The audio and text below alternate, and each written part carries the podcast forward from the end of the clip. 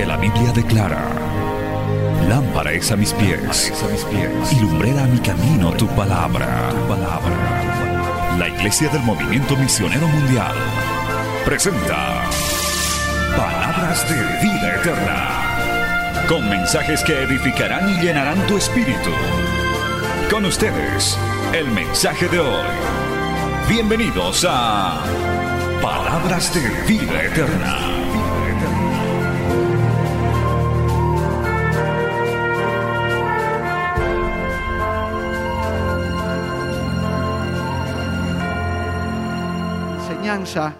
Y por supuesto, gloria a Dios, vamos a ir sobre el tema. No me he querido salir del tema. Quería ponerle otro nombre al mensaje, pero luego dije, voy a respetar el tema para que no se extravíen.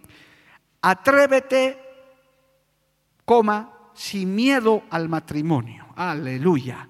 Yo tengo ya con mi esposa, vamos, estamos sobrepasando y llegando a los 30 años de matrimonio. Y cuando damos seminarios de matrimonios, somos como nosotros cientos de felizmente casados. Somos felizmente casados con mi esposa, 30 años con cuatro retoños. Gloria al nombre de Jesús. Amén. Así que si te han contado por ahí, como en el, como en el teatrito que hicieron acá, hermano, que no, que yo no me caso, que eso es mentira.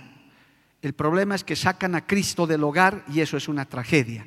Pero cuando Cristo está en el hogar, en el matrimonio, no te digo que somos perfectos, por favor, jóvenes. Quiero aclarar eso. No tengo el matrimonio perfecto, ni soy el marido perfecto. No, no, no, ni soy el papá perfecto. No lo soy, me falta mucho todavía. Ni me he casado con doña Perfectina Acebey tampoco, no, no. no me he casado con doña Perfecta. Eh, pero sí hemos decidido traer a Cristo al hogar. Su palabra, sus mandamientos, este es el mejor manual para el matrimonio. Gloria al nombre de Jesús. Con todo respeto para los escritores de psicólogos y demás, pero está bien sus contribuciones. Yo mismo he acabado de escribir el libro, lo vamos a presentar en mayo ya, un libro sobre la familia, pero eso queda en segundo lugar. El manual perfecto para el noviazgo, para el matrimonio, es la Biblia. ¿Sabe por qué? Porque Dios es el diseñador del matrimonio. Amén. Por esto vamos a ir inmediatamente poniéndonos de pie al libro de Génesis, capítulo 2, aleluya, y vamos a compartir bajo este tema, atrévete sin miedo al matrimonio. No les puedo prometer responder preguntas porque yo sé que pueden haber muchas preguntas, habrá un seminario sobre esto más adelante, pero usted reciba la enseñanza con gozo. Muy atentos, si tienes confianza con el que está a tu lado, dile por favor, no me distraigas, quiero oír la palabra de Dios. Amén. Ni tampoco nada de estar dando, bueno, no se pueden dar codacitos porque a veces dice, esto era para vos, no, es para ti la enseñanza. No le mires al de adelante, al de atrás, es para ti la enseñanza y para los que nos están viendo y oyendo también. Génesis capítulo 2, verso 18 al 20 en el nombre del Padre, del Hijo y del Espíritu Santo. Y dijo Jehová Dios, ¿qué dijo? No es bueno que el hombre esté solo le haré ayuda idónea para él. Jehová Dios formó pues de la tierra toda bestia del campo y toda ave de los cielos y las trajo a Adán para que viese cómo las había de llamar. Y todo lo que Adán llamó a los animales vivientes, ese es su nombre. Y puso Adán nombre a toda bestia y ave a los cielos y a todo ganado del campo. Oiga esto, mas para Adán no se halló ayuda idónea para él. Palabra fiel y digna del Señor. Oremos.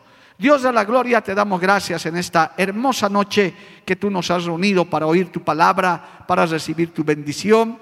Gracias por este tiempo especial de enseñanza, de guía, de consejo, Señor, para este tema que tiene que ver con el noviazgo, con el matrimonio, Dios de la gloria. En el nombre de Jesús yo te pido tu gracia, tu presencia. Utilízame como un canal de bendición, como un instrumento para que toda esta juventud, todas estas vidas que hoy se han congregado y los que van a ver y van a oír este material en algún lugar, sean grandemente bendecidos y edificados. Y una vez recibido este mensaje, vuelva a ti con mucho fruto para honra y gloria de tu nombre. Amén y amén. Tomen asiento, hermano, glorificando al Señor. Alabado el nombre del Señor. Bien, hermanos. Vamos a empezar aclarando que también esto de atrévete y sin miedo al matrimonio es también para las mujercitas, para las damas, porque también no es aquí que el varón no se anime, también hay muchachas y muchachos que no, perdón, muchachitas, señoritas o mujeres en edad de casarse que no se casan también, se escapan, dicen, no, no, no, no, yo no quiero. No es tanto aquí, a ver, pastor, dele ese impulso al varón. Evidentemente el varón es el que generalmente toma la iniciativa, es el, le corresponde al varón conquistar el corazón de la mujer, gloria a Dios, esa es una etapa de conquista muy linda, muy hermosa, es una etapa, tenemos varios novios en la iglesia que ya los hemos presentado, es una etapa hermosa, es una etapa linda, no es para que uno se avergüence, se sienta un marciano que es de otro planeta, no, no, es absolutamente normal, es parte de la vida, si no nadie se casaría, es más, el diseño de Dios es ese. Aquí les he leído la Biblia. Y para los jóvenes nuevos o quizás inconversos que van a ver este material, yo no me voy a basar en otra cosa que no sea la Biblia, la palabra del Señor. Entonces, esto está desde el Génesis, desde que Dios creó a Adán y dijo esta frase tremenda, no es bueno que el hombre esté solo, le haré ayuda idónea para él. Así que conforme a este texto que acabamos de citar, el matrimonio, la unión de un hombre y una mujer y el resultado que es el formar una familia, tener hijos, es la voluntad de Dios, es el diseño de Dios. Aquí nadie se equivocó, nadie exageró, el Señor lo, lo definió, lo inventó, lo creó, lo hizo. Así cuando Adán se sintió que estaba solito rodeado de, hermano, jirafas, leones, cebras, y él ponía nombre a todos los animales, está diciendo la Biblia. Ese era su trabajo. Le dijo, a ver, vas a poner nombre. Y dice que todos esos nombres que les ha puesto hasta el día de hoy permanecen. Hasta eso dice la Biblia. Si usted dice, ¿de dónde será que se llama cebra ese rayado con blanco y amarillo, con blanco y negro? Pues Adán le puso, esta vez este rayado, ya, cebra este cuello largo, jirafa, listo, este con su trompa, elefante. Y se distraía en eso. Adán trabajaba eso, el Señor le dio ese trabajo, inclusive a las aves de los cielos dice, pero nuevamente en el verso 19 eh, la palabra del Señor dice, y no se halló para él ayuda idónea. Eh, y puso nombre, dice, y Adán, y para Adán no se halló ayuda idónea. Es decir, oiga bien esto, el matrimonio, el diseño de Dios es de un hombre y una mujer, no es con animales. Ustedes saben, jóvenes, ustedes están muy bien informados. Hoy por hoy, el hombre en su maldad, en su extravío, está promoviendo matrimonios de hombres, de seres humanos, mujeres, con animales. Jehová reprenda al diablo, amado hermano. Nosotros como creyentes, cristianos profesantes, defendemos esta palabra. Este es el diseño de Dios. Bendito el nombre de Jesús. Entonces, ahí está la base y ahí está un gran principio de el por qué uno debe casarse. Yo no pretendo animarle a nadie que, que salga de aquí, ya mañana me declaro listo y me caso para fin de año. No, no, no estoy haciendo eso. Pero te estoy orientando porque se han creado prejuicios, se han creado eh, tal vez vale el término, tabúes al respecto de esto, que inclusive están mal utilizando la palabra del Señor y está de ida y de vuelta. Hay muchachas que a título de muy espirituales, al muchacho que se les declara lo llaman carnal, chuleta, que estás pensando en eso. Y, hermano, y el muchacho se asusta, dice, Dios mío, esta mujer es tan espiritual que poco más yo soy el diablo cuando le hablo de que, de que me gusta y de que quiero algo con ella, y utilizando la palabra. Y eso está mal lo correcto, lo sano, como Dios nos ha diseñado, es que en algún momento un varón gusta de una muchacha, de una señorita, le gusta su manera de ser, etcétera. Ya vamos a ver detalles más adelante. Y bueno, quiere, se enamora con el amor eros, se enamora de esa muchacha, la muchacha se enamora de ese muchacho y deciden formar una familia y generalmente el 95.5 tienen hijitos, gloria al nombre de Jesús. Ese es el diseño de Dios. Adán y Eva el Señor les dijo, una vez que los juntó, ahora fructifíquense y tengan, como decimos en Bolivia, guaguitas, tengan bebés. Gloria a Dios, que Dios les bendiga con los hijos, porque la Biblia dice, herencia de Jehová son los hijos, alabado el nombre del Señor. Amén. Así que aquí no vamos a hablar de nada raro. Es más, jóvenes de este siglo XXI tienen hiper, mega, archi y abundante información. Nosotros, la generación pasada, somos los los cincuentones para arriba, que somos de la generación pasada, carecíamos de mucha información. Es más, jóvenes, yo les puedo decir, como creyente joven que he sido, a mí no me dieron ni una clase de noviazgo en mi iglesia, jamás, nunca he escuchado. No he oído, ni aún en esta obra a la que ahora pertenezco, Movimiento Misionero Mundial, que después me pasé de denominación, hermano, nunca escuché una enseñanza sobre noviazgo, no había. Y cometimos errores, cometimos fallas por falta de enseñanza.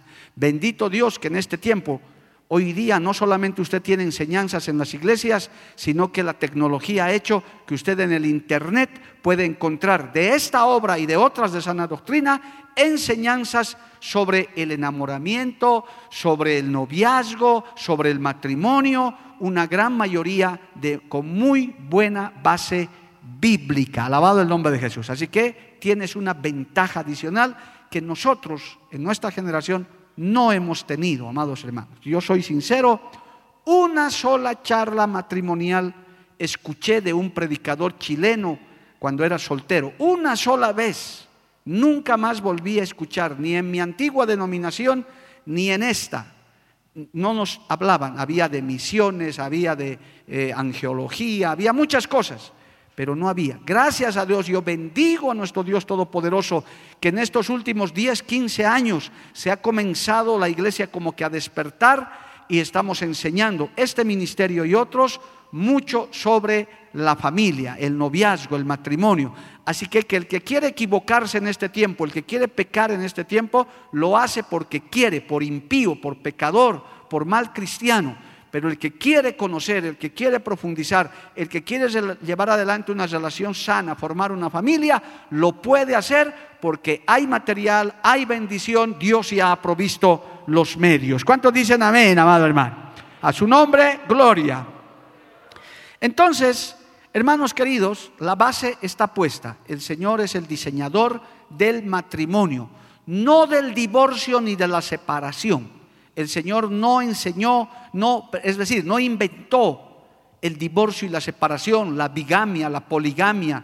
Eso fue por la dureza del corazón del hombre, a causa del pecado. Eso también usted tiene que tenerlo claro.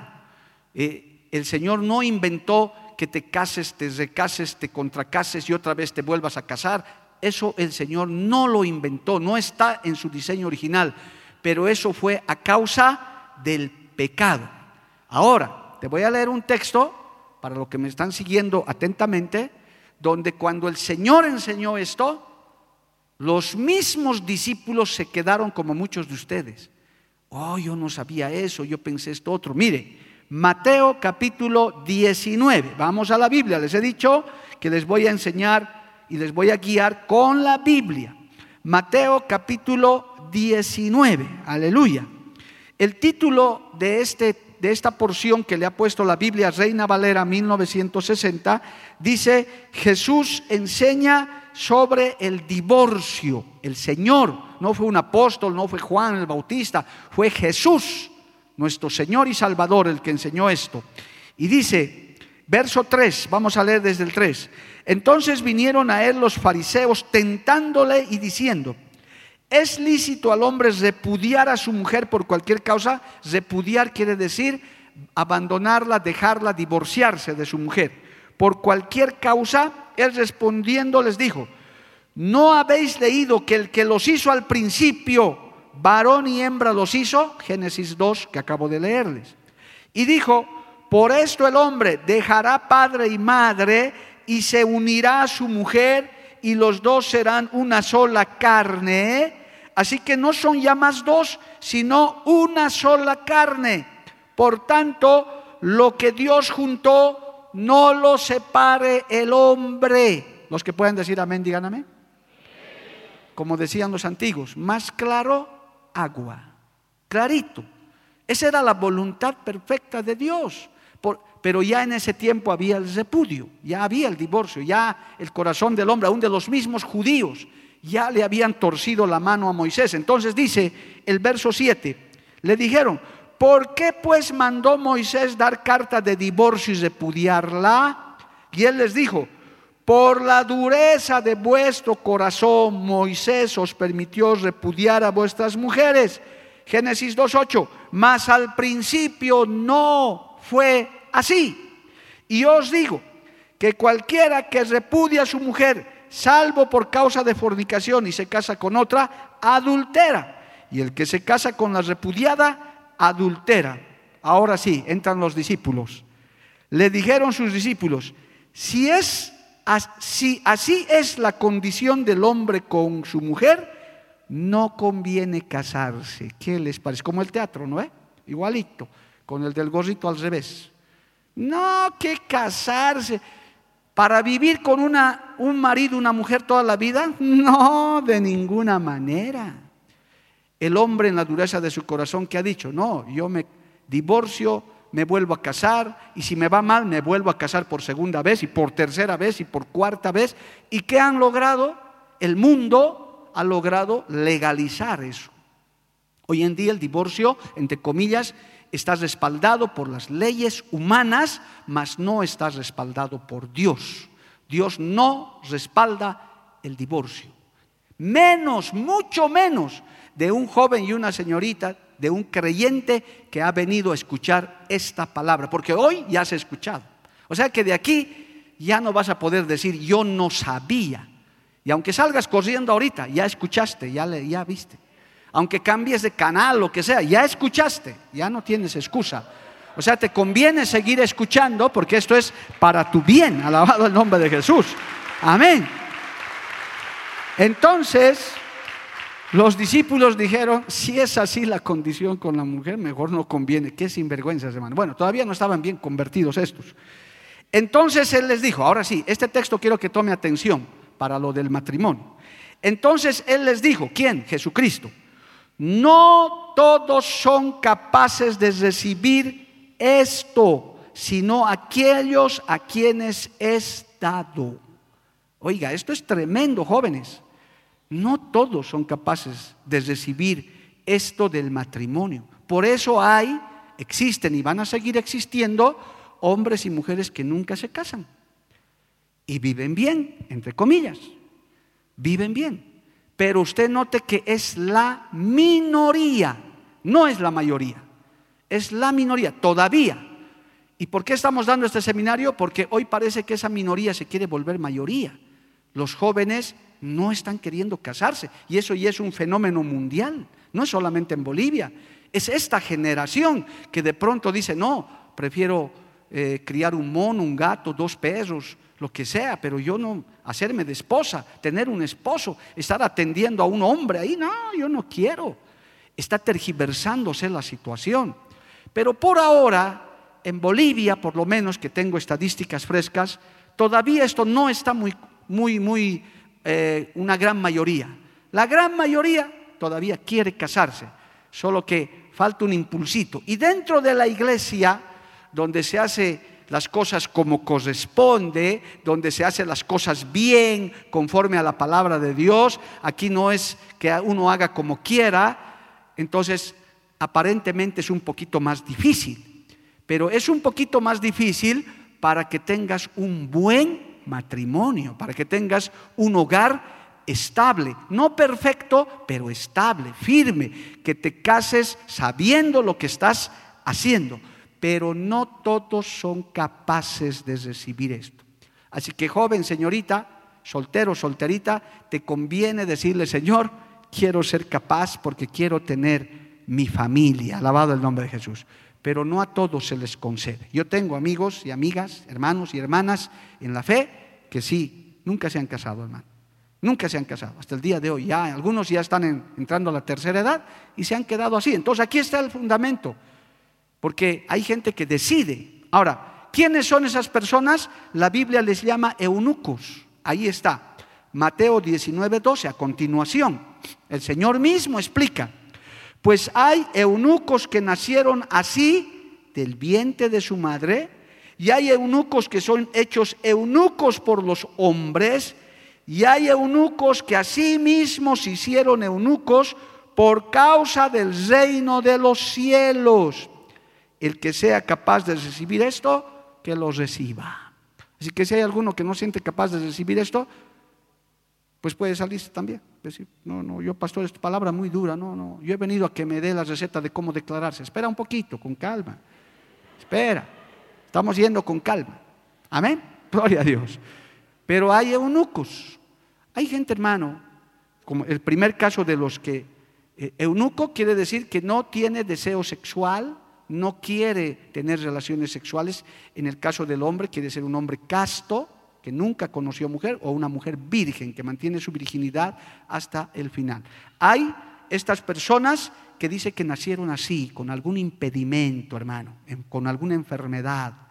Que Dios tenga misericordia y que ayude. Ay, yo conozco también personas que no han tenido nunca una pareja ni tienen el deseo de tener porque nacieron enfermitos, están mal. Ese es uno. Dos, hay otros que son hechos eunucos. Eso es un caso, eh, digamos, en la historia de los que cuidaban a la reina, los guardias que cuidaban a la reina, eh, generalmente los castraban, hermano, los volvían eunucos para que no se atrevan a, a tocarlo, violarla a la reina. Entonces, eunucos y totalmente ineficaces sexualmente, sin apetito sexual, los volvían así, para que cuiden nada más a la reina. Y hay quienes son eunucos por causa del reino de los cielos. Hay gente que hace ese voto. Pablo es un gran ejemplo de eunuco. Pablo no tuvo esposa. Eh, en, las, en las escrituras se lee que él tenía un aguijón de la carne. Muchos creen que era una enfermedad, pero hay comentaristas serios, y yo soy partícipe de esos, de que su gran aguijón en la carne era su deseo sexual por una mujer y él tenía que reprimirlo, porque ya él quería servirle a Dios, había hecho un voto a Dios. ¿no? Hay teorías, porque al final no se sabe de qué sufría Pablo, pero tenía un aguijón en la carne que dice, tres veces le he pedido al Señor y el Señor le dice, bástate mi gracia porque mi poder se perfecciona en tu debilidad. Porque hermano, esas luchas por las tentaciones sexuales son duras, son difíciles, tanto para hombres como para mujeres. Para eso nuestro Dios Todopoderoso diseñó el matrimonio, que no es la función principal, pero es muy importante dentro del matrimonio el complemento sexual, la relación sexual a través de la cual procreamos nuestros hijos. Alabado el nombre del Señor. ¿Cuánto dan gloria a Dios, amado hermano? Muy bien, entonces, hermanos queridos, no todos son capaces de recibir esto. Entonces la Biblia habla de estos eunucos, pero también habla del don de continencia, que tiene mucho que ver con esto, porque a algunos jóvenes no les gusta que le digan eunucos o eunucas, ¿verdad? Hola, hermana eunuca, no medio que. Hola, este, mi amigo es eunuco, medio que suena, ¿no? Pero, hermano, ahí, ahí es mejor llamarle el don de continencia. Gloria a Dios, aleluya. Eso está, mire, está en la Biblia también Primera de Corintios capítulo 7. Vaya Primera de Corintios. Le vuelvo y le reitero, yo le voy a hablar con la palabra. No, no, no puedo hacer otra cosa. Primera de Corintios capítulo 7, verso 5. ¿Qué dice esto? Dice así, no os neguéis el uno al otro, está hablando de los esposos, no os neguéis el uno al otro a no ser por algún tiempo de mutuo consentimiento para ocuparos sosegadamente en la oración y volver a juntarnos en uno para que no os tiente Satanás a causa de vuestra incontinencia. Mas esto digo por vía de concesión, no por mandamiento. Quisiera más bien que todos los hombres fuesen como yo, pero cada uno tiene su propio don de Dios, uno a la verdad de un modo y otro de otro. Siga leyendo el 8. Digo pues a los solteros y a las viudas, que bueno les fuera quedarse como yo. Pero si no tienen don de continencia, jóvenes y señoritas, cásense, pues es mejor casarse que estarse quemando. y no en este fuego. Estos fuegos son hermosos. En el fuego del pecado que lo va a llevar al infierno por fornicario, por, por inmoral, por estar andando fornicando. Entonces mejor casarse. ¿Está claro, amados hermanos? ¿Cuántos dicen amén? Le estoy hablando con la palabra para que, porque los jóvenes de hoy en día son muy perspicaces. Ah, no, el pastor Mario ha dicho, no, no, no, aquí está, la Biblia. Lo que el pastor Mario está haciendo, está hablando la palabra. Entonces, Dios bendiga a los solteros. Hace el año pasado o el anteaño pasado hemos dado una enseñanza parecida a esta, pero que se llamaba Sin congoja, la bendición de estar solteros. Porque estar soltero es una bendición, hermano. Es un tiempo en la vida en que uno está solterita. Señoritas que están solteras, disfruten su solterío. Están contentas, gloria a Dios. Sírvanle al Señor. Ya vendrá el tiempo de la congoja, cuando ya tendrán esposa, esposo, perdón, ya tendrán su marido. Entonces, igual los varones, gócense con su solterío, agárranse, comen su hamburguesas en esto, en el otro. Hermano, ya llegará la congoja, gloria a Dios, ya tendrás tu esposita, ya tendrás que ocuparte en tu hogar, en tu esposa, en tu, en tu pareja. Todo tiene su tiempo debajo del sol, alabado el nombre de Jesús. Así que si no tienes don de continencia, mejor lo vamos a decir así, más que de eunuco, si no tienes don de continencia, señor, señorita, joven, cásate. Es lícito, es correcto y te voy a dar enseguida algunos consejos. Pero nadie, nadie, hermanos, debe casarse por obligación, por presión o por solo buscar compañía o por un embarazo no deseado. No, uno debe casarse bajo el diseño de Dios. Es más, aconsejo a los padres de familia que oren a Dios por el esposo por el futuro esposo la futura esposa de su hijo o de su hija. Inclusive desde niño ya puedes orar para que ese tu hijo o tu hija tenga un buen esposo, una buena esposa, una buena creyente, un buen creyente, alabado el nombre de Jesús. Así que nunca te cases por obligación, porque ni modo, ya metí la pata. No, no, no, no. Cásate en la voluntad de Dios. Si tienes ya ese deseo, si ya tienes el tiempo. Ahorita vamos a hablar de tiempos y de edades, que es una pregunta del millón. Eh, pero si ya estás en tu edad, no tengas miedo, no te sientas mal. No, no es que el diablo se te entró, es que ya es tu tiempo, no tienes don de continencia, necesitas una pareja, necesitas compañía, necesitas, hermano, el Señor nos ha creado como seres sociales. Nosotros, los seres humanos, tenemos la necesidad de compartir. Enseguida también les voy a leer sobre esto lo que dice la Biblia. O sea, no es malo. Señoritas, a un joven que se les declara, que se les habla de amor, ustedes no lo vean como que Satanás está ahí. Ustedes también sean maduras para poder ver si están preparadas. Las señoritas que no están preparadas para el matrimonio, para un noviazgo, son las que reaccionan así. Y a veces ya tienen hasta la edad. Jehová te reprende, hermano. Ponte de rodillas, te va a hacer liberación. ¿Cómo es posible, hermano? Cuando el muchacho está con buen sentimiento. Y hay muchachos que se han asustado, dicen, no, mejor yo, eunuco me voy a quedar porque aquí no se puede. Y lo peor, y lo peor, señoritas y jóvenes, a veces en la iglesia, por no hacer las cosas bien, encuentran una mundana, un filisteo, un jebuseo, uno de esos feos por ahí, y ahí, hermano, acaban mal, peor, peor que estar viviendo así, acaban peor en inmundicia y en inmoralidad. Así que, hermanos queridos, esto tenemos que enfocarnos así. Entonces, resumo hasta aquí. No es bueno que el hombre esté solo, le haré ayuda idónea, es un diseño de Dios. No todos son capaces. Dios bendiga a las solteritas, a los solteritos, a los solteros maduros, que Dios les bendiga. Ellos saben por qué se han quedado así, Dios les ayude. No es que hay que estarlos estigmatizando, que cuando, que te dejó el tren, que déjese de cosas, hermano, sea maduro. Ese hombre, esa mujer sabrá por qué ha decidido vivir así, con respeto y con dignidad. Que Dios sabe lo que hace con cada vida, alabado el nombre de Jesús. Y tercero, aleluya, lo que acabo de, compartirles, es bueno orar y decir, Señor, yo quiero casarme. Si tienes ese deseo, si tienes, yo ya les he compartido hermanos, varias veces. Yo sí quería casarme. Después de que salí profesional, me titulé de profesional abogado a los 26 años, ya quería casarme. Es más, antes de conocer a mi esposa, yo ya tenía hasta el nombre de mi primer hijo. Yo ya sabía que mi hijo se tenía que llamar Mario, como yo. Yo quería, era, era mi pedido. Y ahí está, tengo mi hijo Mario, ya gloria al nombre de Jesús. ¿Ve? O sea, Dios concede los anhelos de tu corazón.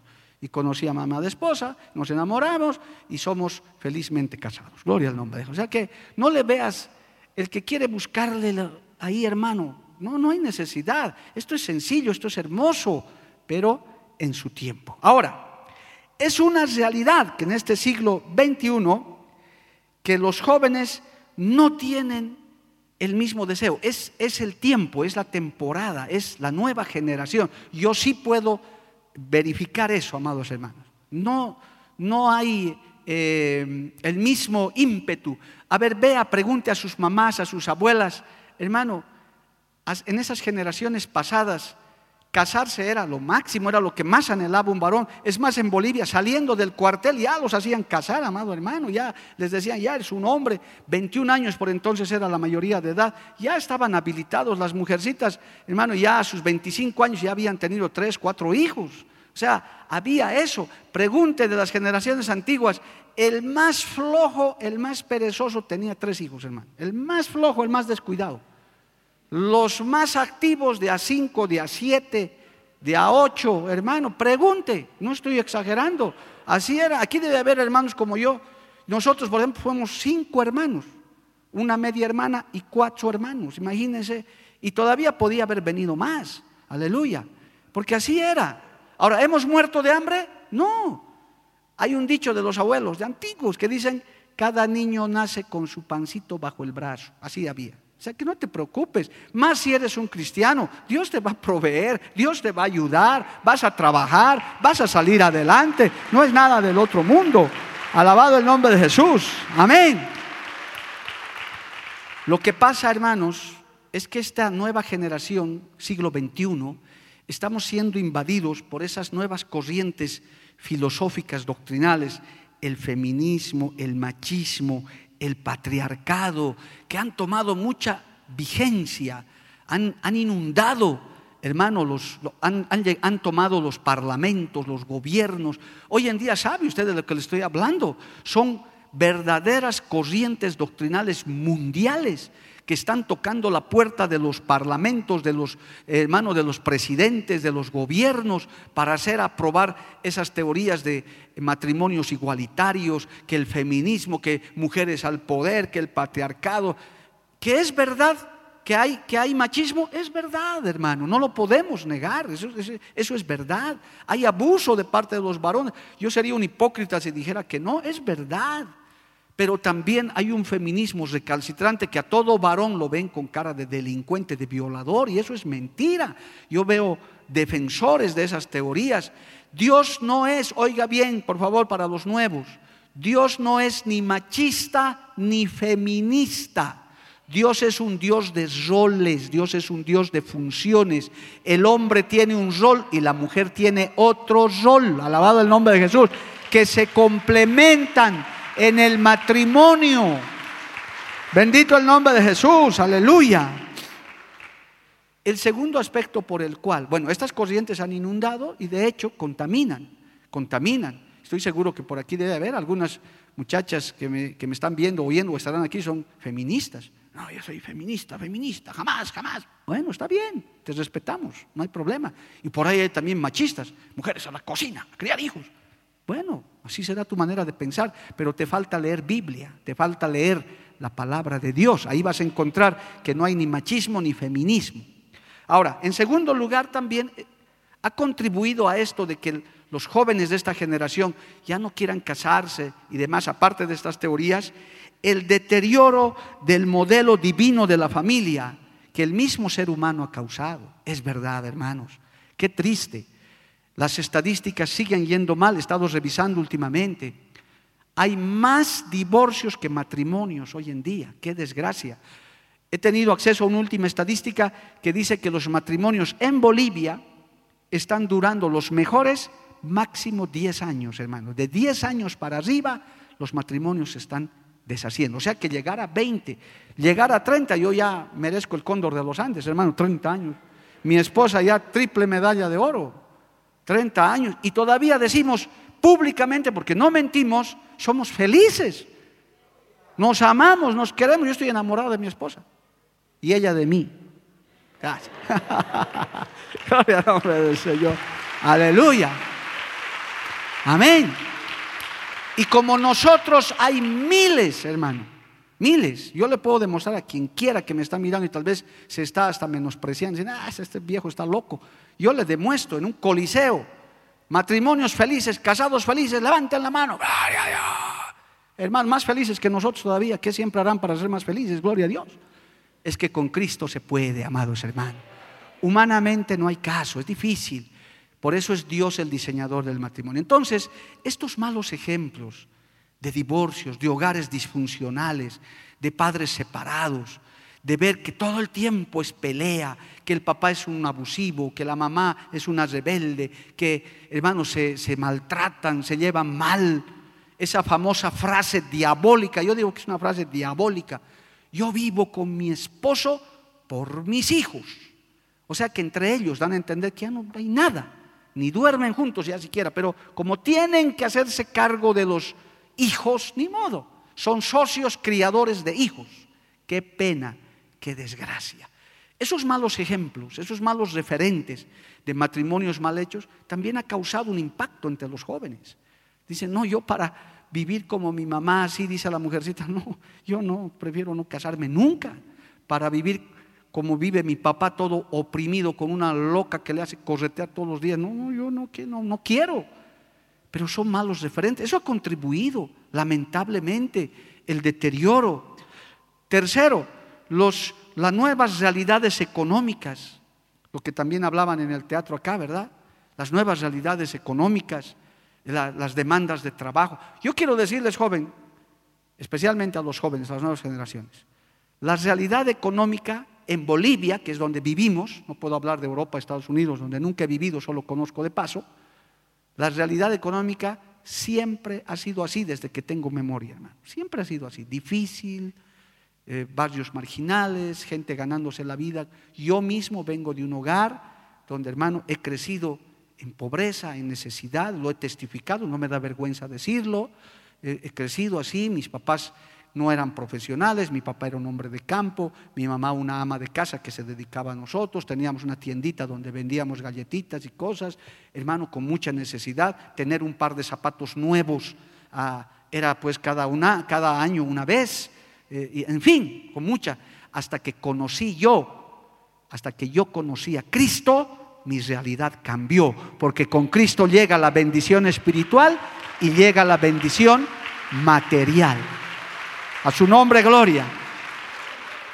Y siempre ha habido que trabajar, siempre ha habido que esforzarse. Yo reciencito les estaba diciendo, y no me da vergüenza decirlo, mi primer trabajo que yo tuve en los tribunales de justicia hace más de 30 años, hermano, mucho más, fue barriendo una oficina. Me dieron una escoba y tenía que barrer la oficina. Yo no he empezado de gerente, con todo y que ahora tengo traza de gerente, gloria al nombre de Jesús. Gracias, hermano. Pero no, me han dado la escoba y barra. Y bueno, pues si eso hay que hacer, barro. Así empiezo, pero después de tres años llegué a ser jefe de esa oficina porque me esforzaba, porque trabajaba. No te asustes de la realidad económica, no te asustes porque no hay, hermano, trabajo. Si estás bien con Dios, vas a tener trabajo. Si estás bien con Dios, vas a tener provisión, vas a prosperar. Si eres fiel con Dios, te va a ir bien, no hay problema. Alabado el nombre de Jesús. No te preocupes de eso. Busca primero el reino de Dios y su justicia y lo demás será añadido, vendrá por añadidura, de yapa. ¿Usted qué cree que el Banco Celestial está en crisis? ¿Que el Señor está nervioso por las bolsas de valor? Por favor, hermano.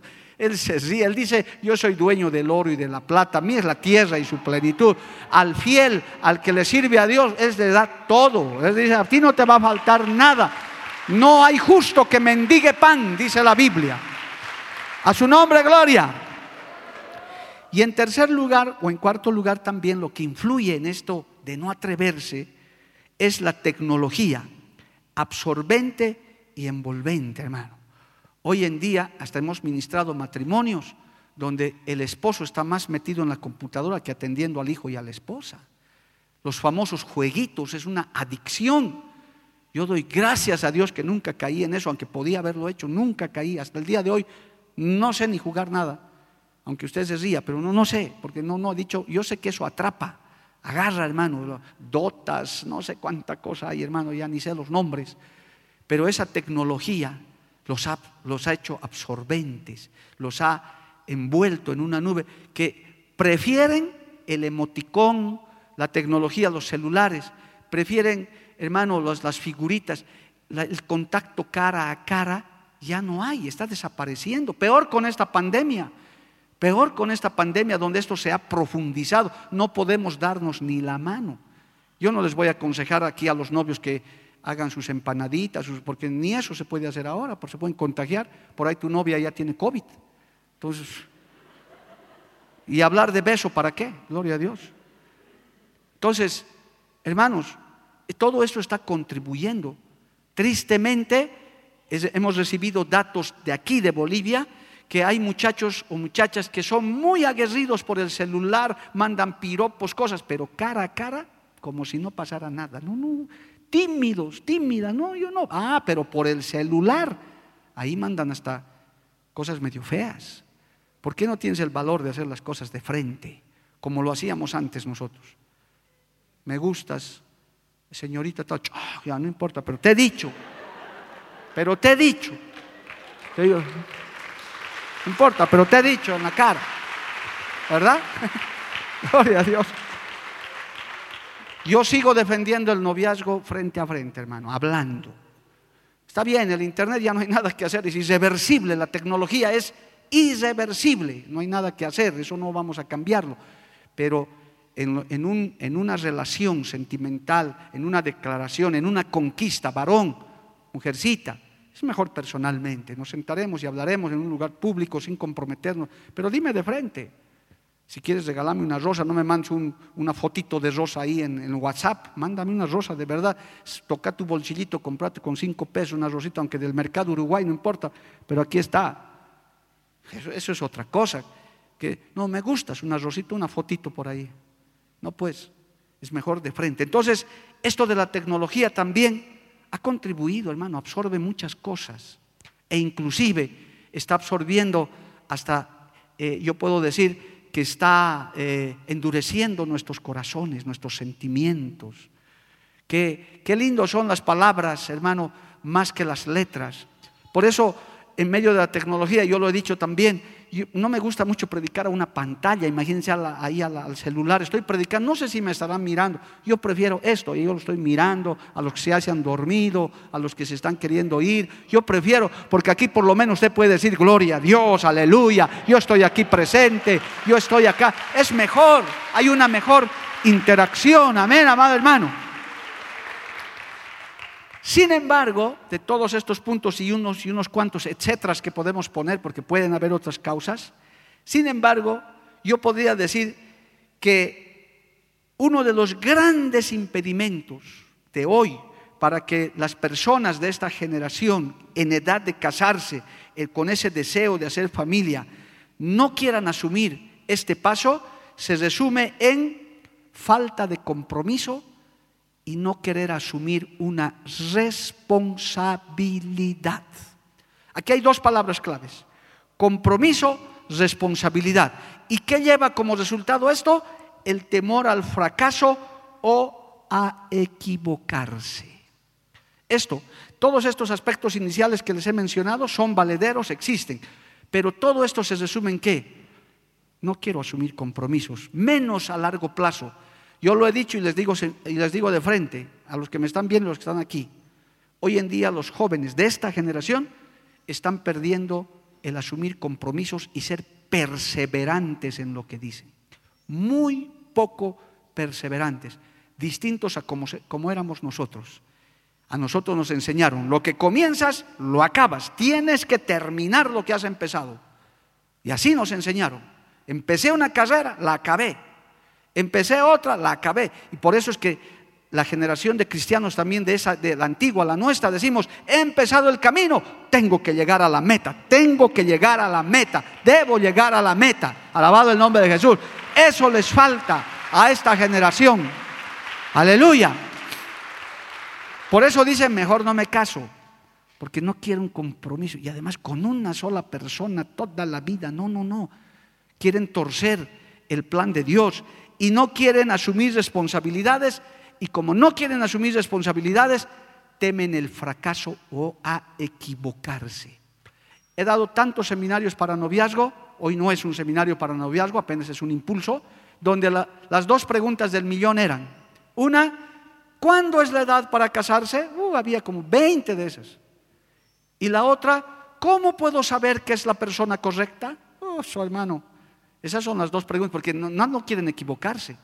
Nadie quiere equivocarse, nadie quiere asumir responsabilidad. Escuchen, el matrimonio es un compromiso, un pacto para toda la vida. Ese es el diseño de Dios. Hasta que la muerte los separe.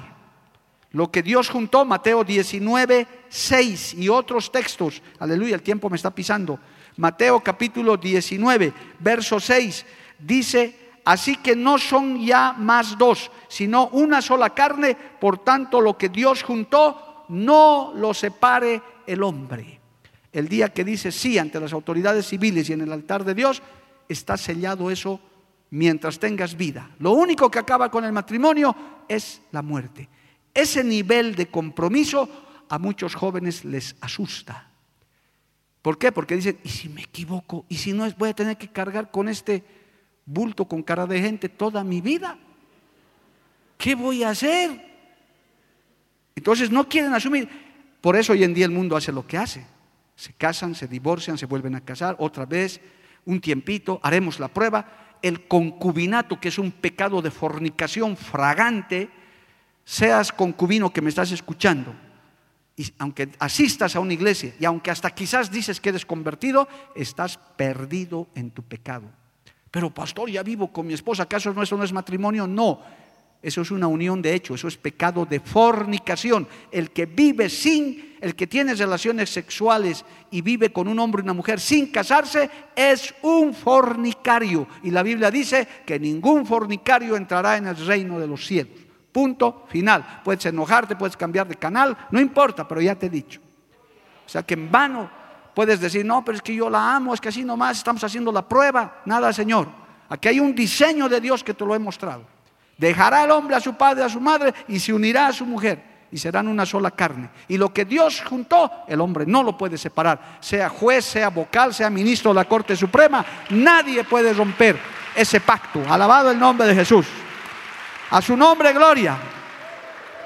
Y hay muchos jóvenes y señoritas que no quieren ese nivel de compromiso. Dicen, no, no, no, esto que sea pasajero. Por eso hay mucho joven fornicario aún dentro de las iglesias que prefieren andar en fornicaciones, en inmoralidades, hasta inclusive con prostitutas. Jehová reprenda al diablo. Jehová los reprenda de verdad. O atrapados en pornografía. Porque eso es lo que pasa. Eso es ese impulso que tú tienes, señorita joven, que tienes esos impulsos sexuales que son legítimos, que son parte de nuestra naturaleza, el Señor los ha diseñado para que lo canalices en el matrimonio, donde eso se santifica, donde eso es legal, correcto, Dios se goza, es algo maravilloso, pero no fuera del matrimonio, no fuera del orden de Dios, pero eso, eso les atemoriza a muchos. Dicen, no, no, no, yo no quiero ese nivel de compromiso. Segundo, el matrimonio trae responsabilidades, no solo para el varón, obviamente también para la mujer. Pero esta generación de hoy no quieren responsabilidades. Por eso muchos no se casan, siguen viviendo en su vida de confort, algunos a la sombra de sus papás, otros están viviendo solas, solos porque hacen lo que les da la gana. Mire, esta palabra le va a sonar muy conocida para estos tiempos el matrimonio también es un control social. ¿Por qué? Porque el esposo controla a la esposa, la esposa al, esposo, en el buen sentido. Es como tener, hermano, una persona que te, que te ayuda en tus debilidades. Porque un esposo, una verdadera esposa se ayuda mutuamente. Un verdadero esposo no hace lo que le da la gana, pide permiso, avisa. Nosotros con mi esposa Jamás a mí me pueden decir, ¿y dónde está tu esposa, pastor? No sé, ha viajado a una campaña. ¿A qué campaña? No sé, pero ha ido. ¿Cómo pues? Yo tengo que saber. Ella me tiene que dar cuentas a mí y yo a ella. Y nos ayudamos, alabado el nombre de Jesús, porque eso es responsabilidad. Por eso, hermano, hoy en día muchos no quieren casarse. Vamos a leer dos textos, Romanos capítulo 14. Yo tengo que leerles la palabra, me voy a apurar un poquito porque la hora me está pisando. Gloria a Dios, espero que se pueda quedar un poquito más hoy. Romanos capítulo 14, verso 12. De manera que cada uno de nosotros dará a Dios cuenta de sí. Eso se llama responsabilidad. ¿A qué estamos acostumbrados los seres humanos? A echar la culpa a otros. Hasta el cristiano descarriado no tiene la culpa. Mi pastor tiene la culpa porque no oró por mí, porque no me visitó. El diácono jetón que me miró feo, por eso me he ido. Él no tiene la culpa. El descarriado no tiene la culpa. Es por culpa de. Es tu culpa porque tú te descarriaste, tú conoces la palabra. ¿Por qué no te agarras de Cristo? Igual es. Dicen, Cualquier error que comete, no, es que mis papás, ¿por qué eres así tan abusivo con tu esposa? Es que mi papá era abusivo con mi mamá, igualito soy yo, ese no asume su responsabilidad, el abusivo, cuando podías haber cambiado. Aquí dice, cada uno dará a Dios cuenta de sí.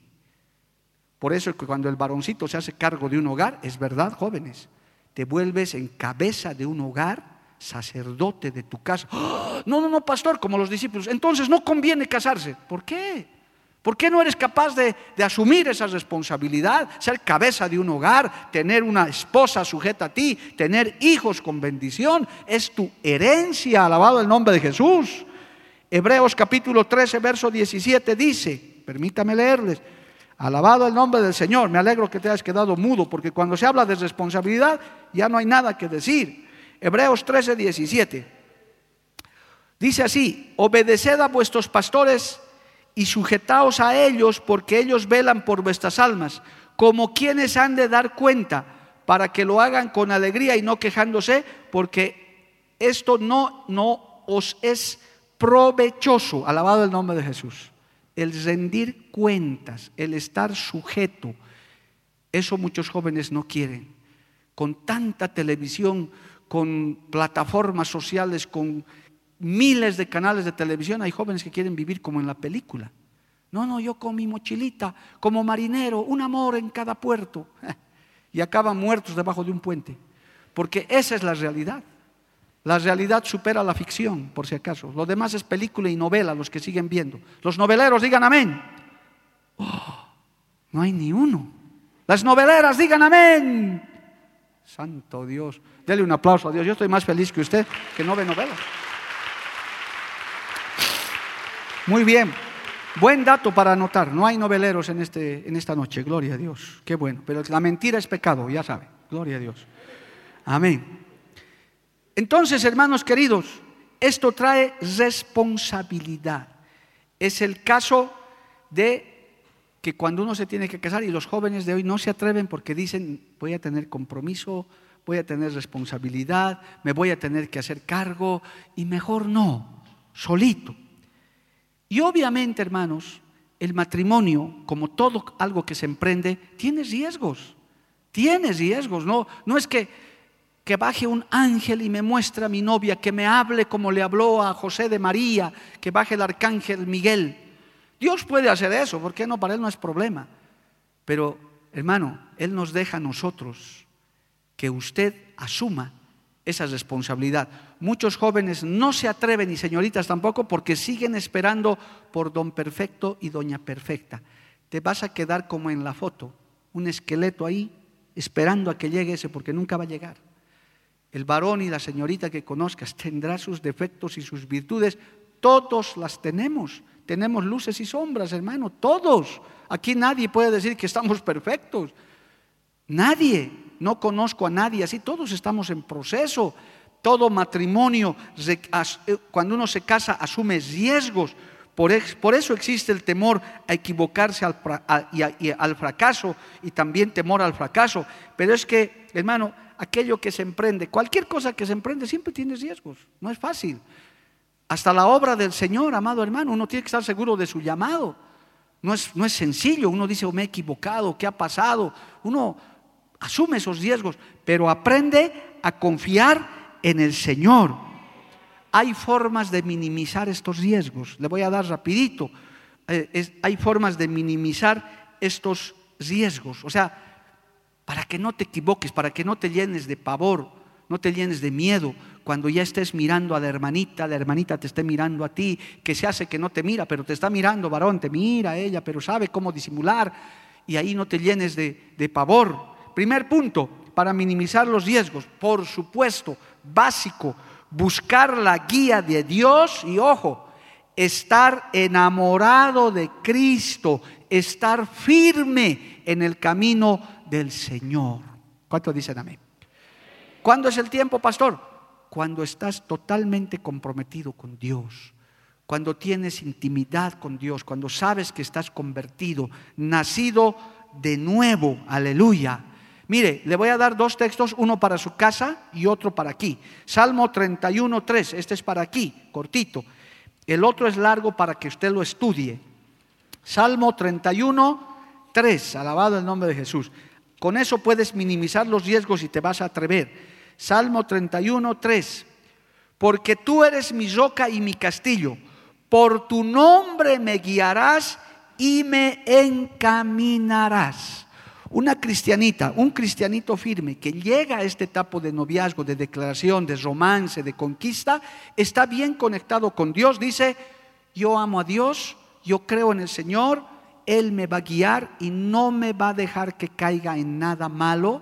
Así que Señor, guíame a las señoritas a aceptar, a no tener miedo a aceptar al varón y al varoncito para dar el paso. ¿Por qué? Porque estás bien delante de Dios, estás bajo la voluntad del Señor. Entonces el Señor, agarradito de tu mano, no va a dejar que te equivoques. Él te va a guiar, alabado el nombre de Jesús, tenlo por seguro. Pero si vas a hacer las cosas en la carne, si vas a hacer por pura pasión desordenada, haciendo cualquier cosa mirando las superficialidades, obviamente corres un gran riesgo de equivocarte. Y oiga, en su casa va a leer todo esto.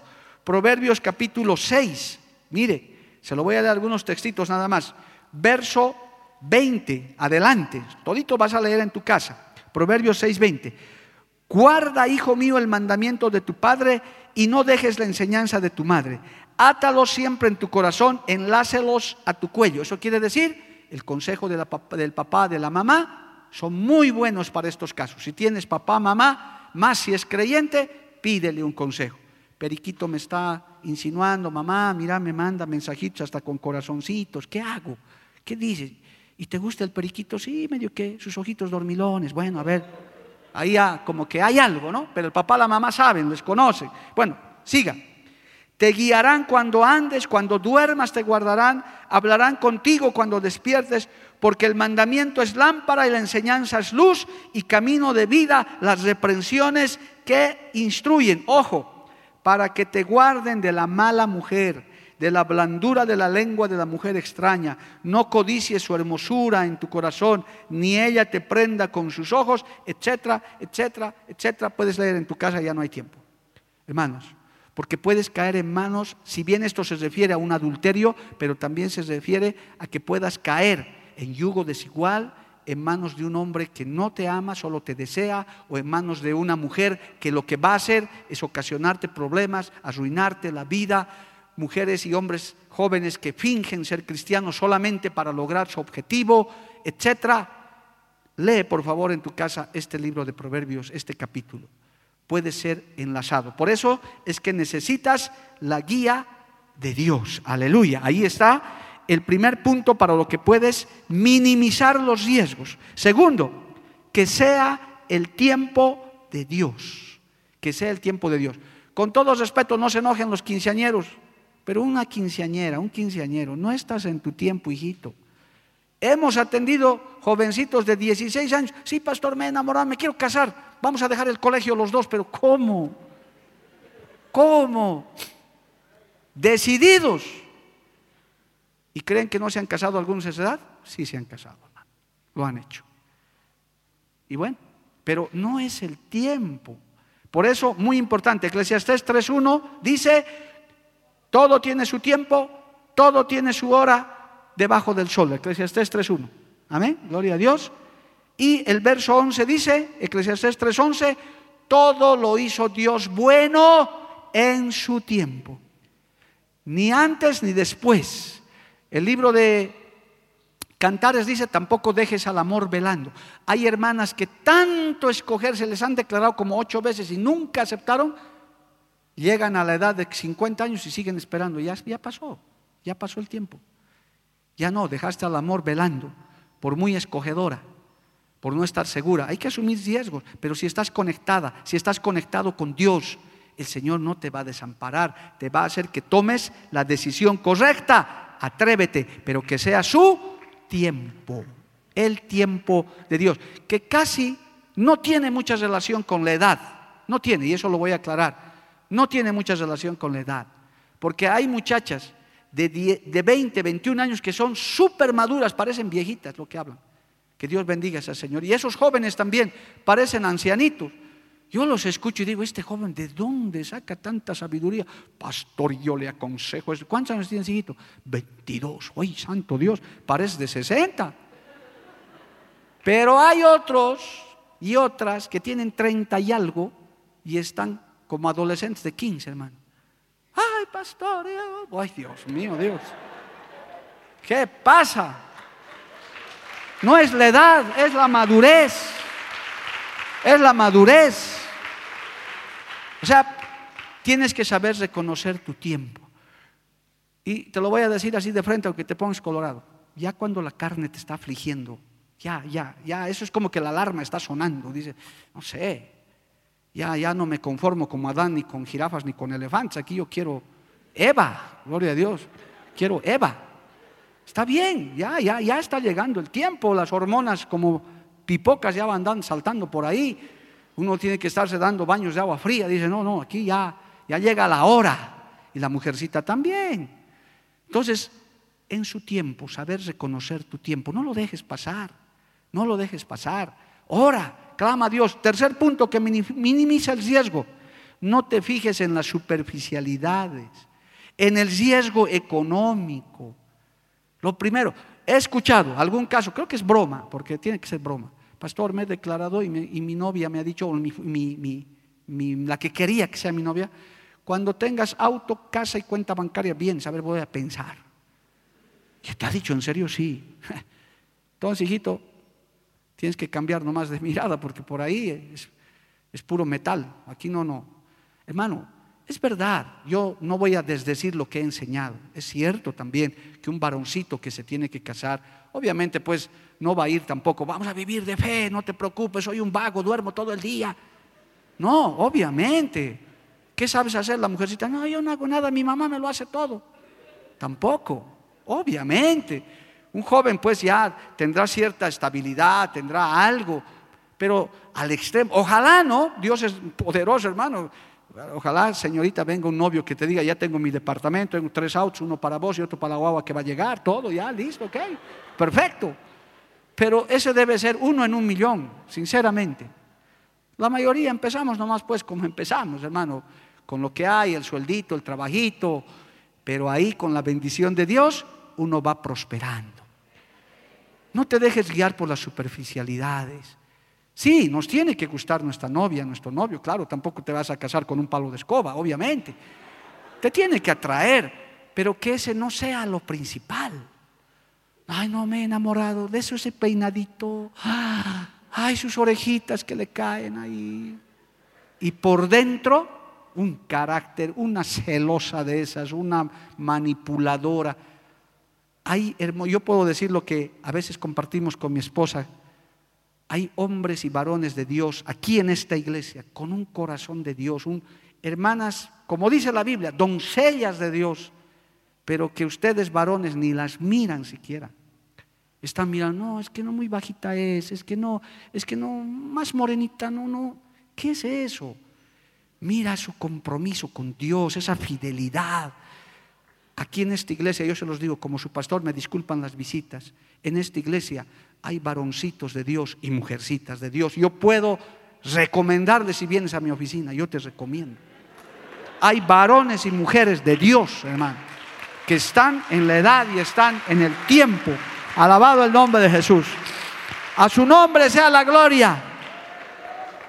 Por supuesto, la provisión es importante, pero no es lo más importante. Ya te he dicho lo que dice Mateo 6:33. Busca primero el reino de Dios y su justicia. Lo demás te va a ser añadido. Es más, Proverbios 31:30. Qué hermoso texto, hermano, el de, el de Proverbios 31:30, ¿verdad? hablándoles de lo que les he hablado. Engañosa es la gracia y vana la hermosura. La mujer que teme a Jehová, esta será alabada.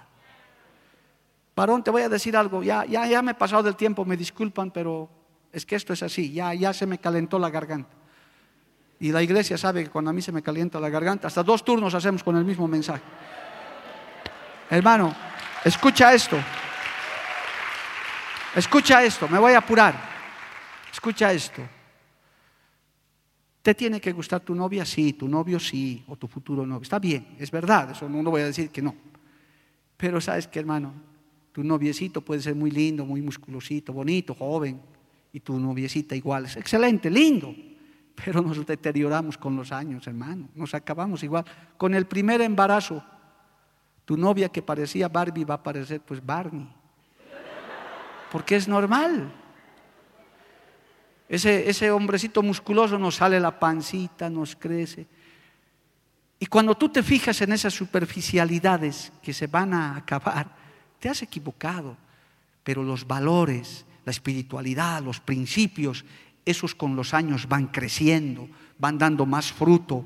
Un buen esposo honrado, leal, trabajador, que busca de Dios un verdadero sacerdote, una mujer de Dios fiel, honesta, decente, que no está dando que hablar por ahí. Eso no se consigue a la vuelta de la esquina. Puede haber muchachas con muy buena ropa, con muy buena pinta, como decimos en Bolivia, pero fíjate primero en el corazón, vana es, engañosa es la gracia y vana la hermosura.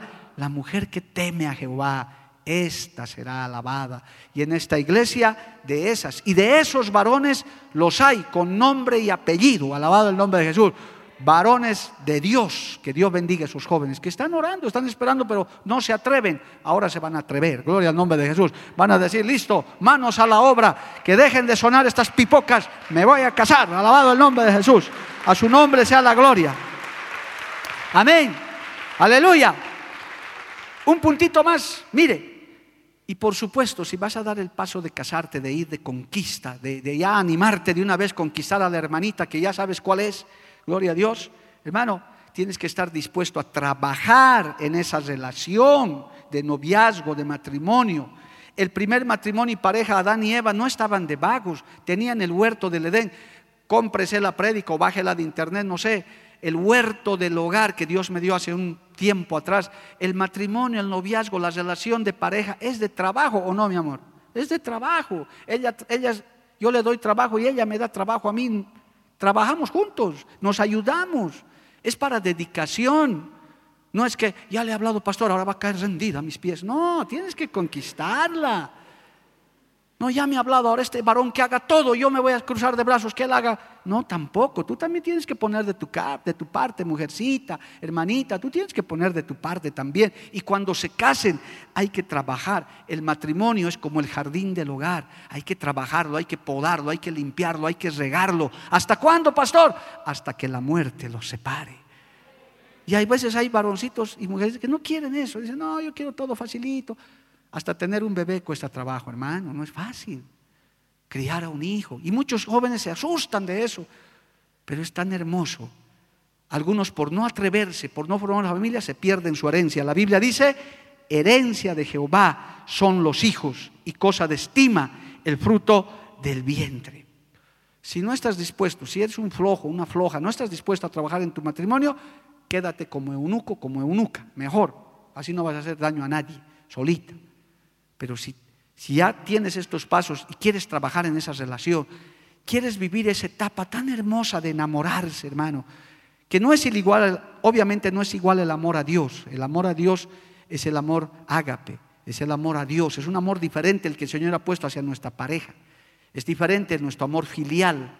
Es diferente, es una etapa hermosa. Yo felicito a esos novios, los veo cada día más enamorados ahí guardando las distancias, Pues hermoso, es una etapa linda, el matrimonio es algo hermoso. Jóvenes, no crean la mentira del mundo. El matrimonio ha sido diseñado para la felicidad del hombre y la mujer, no es para su desgracia, pero tienes que guardar las normas, el diseño de Dios, alabado el nombre de Jesús.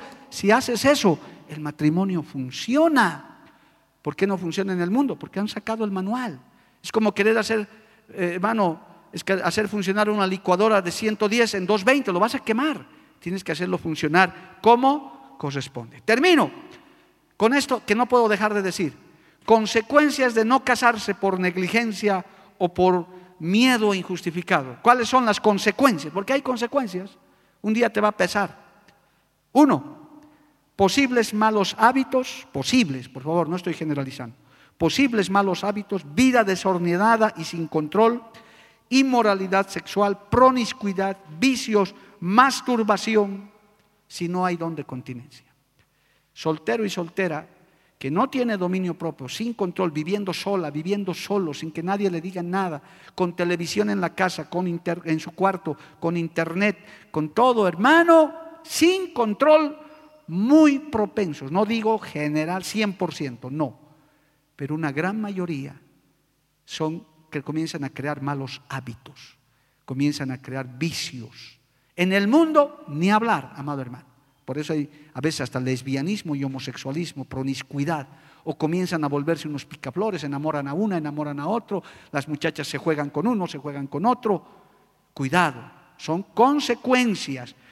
Segundo, perderás tu herencia, que son tus hijos, la herencia de Jehová, que son tu descendencia. ¿Acaso no a tener un hijito, una hijita? ¿Verdad? Ay, qué bonito. Oh, mi hijito, mi hijita, mi herencia. Tres, una vida adulta y de vejez solitaria. No hay cosa más fea que la soledad, amado hermano. Yo conozco mucha gente que por negligencia, por muy exigentes, nunca se casaron. Su vida es muy triste, hermano. No diré de todos, por favor, no generalizo. Puede decirme alguno por las redes, yo soy un soltero de 70 años feliz, gloria a Dios, que Dios lo bendiga, varón es posible. Pero la gran mayoría viven solos. Inclusive hemos sabido casos de, señoras solteras que no tenían a nadie, que aparecieron muertas y nadie se dio cuenta, hermano, porque nadie las llamaba, no se ocupaban de nada.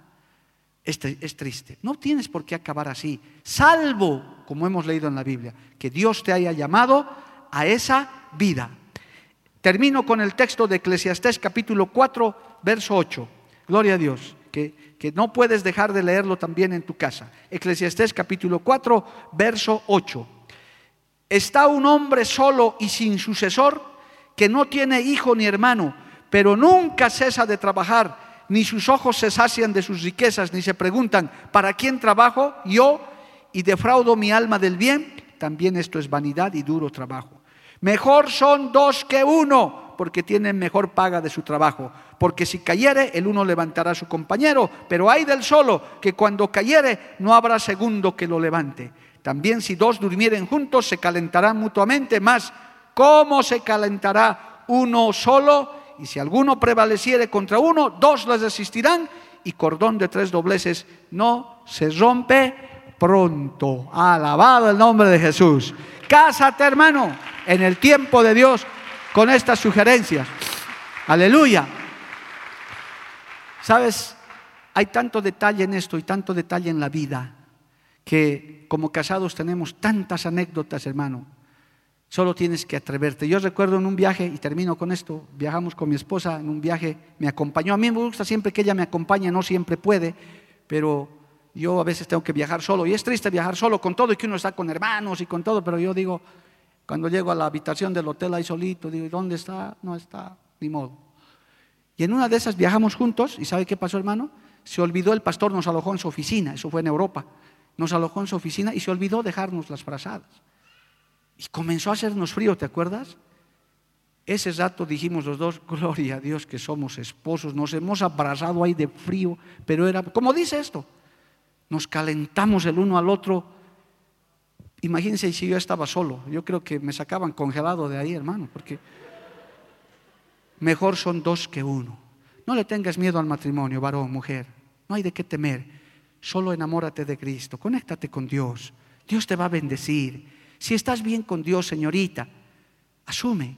Un día serás mamá, serás esposa. Anhélalo, pídele. No lo veas como un pecado. Ay, la hermanita está orando por marido. ¿Y por qué no? ¿Por qué no? Quiere casarse, quiere tener un esposo. No es nada del otro mundo. Génesis les he mostrado, Él ha diseñado así el matrimonio. Fuera diferente, fuera diabólico, pues que una mujer esté deseando a otra mujer. Jehová reprenda al diablo, eso sí es del diablo. Pero que una mujercita, un varón quiera a su esposito, quiera tener una familia, es algo hermoso. Y Dios bendice esas familias y seguirá bendiciendo. Dios bendiga esas familias nuevas, jóvenes que se han casado recién. Dios los bendiga. Atrévete, no le tengas miedo al matrimonio, tu seguridad está en Cristo. Ponte de pie, por favor, vamos a orar y vamos a darle gracias al Señor. Porque la Biblia declara, lámpara es a mis pies, a y lumbrera a mi camino tu palabra, tu palabra. La Iglesia del Movimiento Misionero Mundial tuvo el grato placer de presentar Palabras de Vida Eterna. Si el mensaje de hoy ha edificado tu vida y llenado tu ser, comunícate con los teléfonos de esta emisora. También para pedir una copia del mismo y compartir con otros. Esta fue una producción de la Iglesia del Movimiento Misionero Mundial. Gracias por tu atención. Hasta la próxima. Hasta la próxima. Hasta la próxima. Hasta la próxima.